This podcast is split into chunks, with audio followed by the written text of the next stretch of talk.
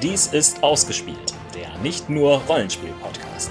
Heute ein kleines Update zu Vorspiel Teil 1, die Rollenspielneuheiten auf den internationalen Spieletagen in Essen 2011. Achtung, dies ist keine besonders lange Episode.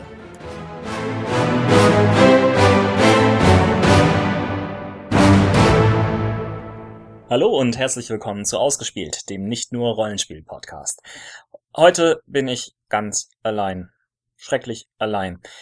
Ich vermisse meine Podcast-Kollegen. Ich wurde gezwungen, dies zu sagen, aber ich mache es gern. Eigentlich geht es nämlich nur darum, dass ich ein kleines Update vorbereitet habe von den Rollenspiel-Neuigkeiten auf der Spiel 2011. Wir haben ja bereits vor geraumer Zeit einen Podcast dazu gemacht. Seitdem hat es ein paar kleine Errata und weitere Infos gegeben, die ich jetzt im Folgenden euch einmal kurz vorstellen möchte. Ich habe in meinem Blog, dem Edi-Blog, bereits einige weitere Informationen gesammelt und dank eurer Hilfe kamen dazu noch weitere und zwar, Patrick vom Uhrwerk Verlag hat mich darauf hingewiesen, dass das Buch der Toten für Deadlands nicht bei Ulysses, sondern auch im Uhrwerk Verlag erscheinen wird. Tut mir leid, dass ich da irgendwie etwas durcheinander gekommen bin. Allerdings wird es erst im November, Dezember so um den Dreh erscheinen und nicht mehr zur Messe. Ebenfalls zu Deadlines, das noch vor wenigen Monaten zur Spiel angekündigte Deadlands-Settings Hölle auf Erden. Eines von drei Deadlands-Settings, also es gibt nicht nur den verrückten Westen, Weird West, sondern es gibt auch Hölle auf Erden. Das wird es nicht nach Essen schaffen.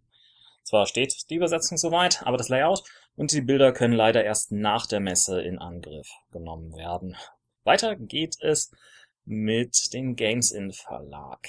Im Gegensatz zu dem, was wir gesagt haben, erscheint nicht die Übersetzung von Usura ganz frisch zur Messe, sondern ebenfalls ganz frisch das Völkerbuch Wendel und Westen für Siebte See. Alex vom Nackter Stahl Verlag hat mich auf deren Foreneintrag zu Veruna aufmerksam gemacht. Demnach ist Veruna ein neues Länderquellenbuch für 35 Euro, das eine stark an das alte Rom angelehnte Zivilisation im Detail vorstellt.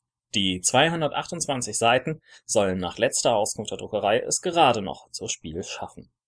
Space Gothic, einer der Mitautoren des Werkes, hat in den Kommentaren auf ausführliche Informationen zu dem Werk in seinen Blog hingewiesen. Dort geht er tatsächlich auch ausführlich darauf ein. Der Band Extreme Overkill für Space Gothic ist letztendlich das, was wahrscheinlich das Arsenal für Shadowrun ist. Es gibt Unmengen von weiteren Waffen und vielen, vielen Transportmitteln, Prothesen, Verbesserungen kybernetischer Art, Körpermodifikationen, Gegenstände, Abenteuerideen und so weiter. Dann gibt es noch ein letztes Update, nämlich Michael von Pegasus liefert noch ein paar weitere Informationen zu Quests Zeit der Helden.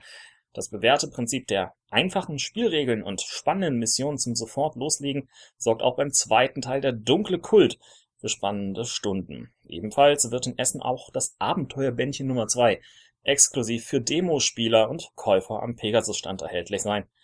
Ebenfalls kann man dort auch noch das bereits erschienene Abenteuerband 1 bekommen. Im Podcast kurz angesprochen hatten wir die Hoffnung, dass die Independent Games ebenfalls auf der Spiel in Essen vertreten sind. Das werden sie auch dieses Jahr. Arkenstone Publishing wird mit einem Indie-Stand dort die Flagge hochhalten. Arkenstone selbst bringt unter anderem Erweiterungen für das großartige The Shadow of Yesterday heraus. Im letzten Jahr waren aber auch unzählige weitere Indie-Spiele vom Ort kennenzulernen. Das soll auch dieses Jahr wieder der Fall sein. Alle, die es auf die Spiele schaffen, viel Spaß damit. Das war ein kleines Update von euren ausgespielt Podcast. Bis dahin, spielt schön weiter.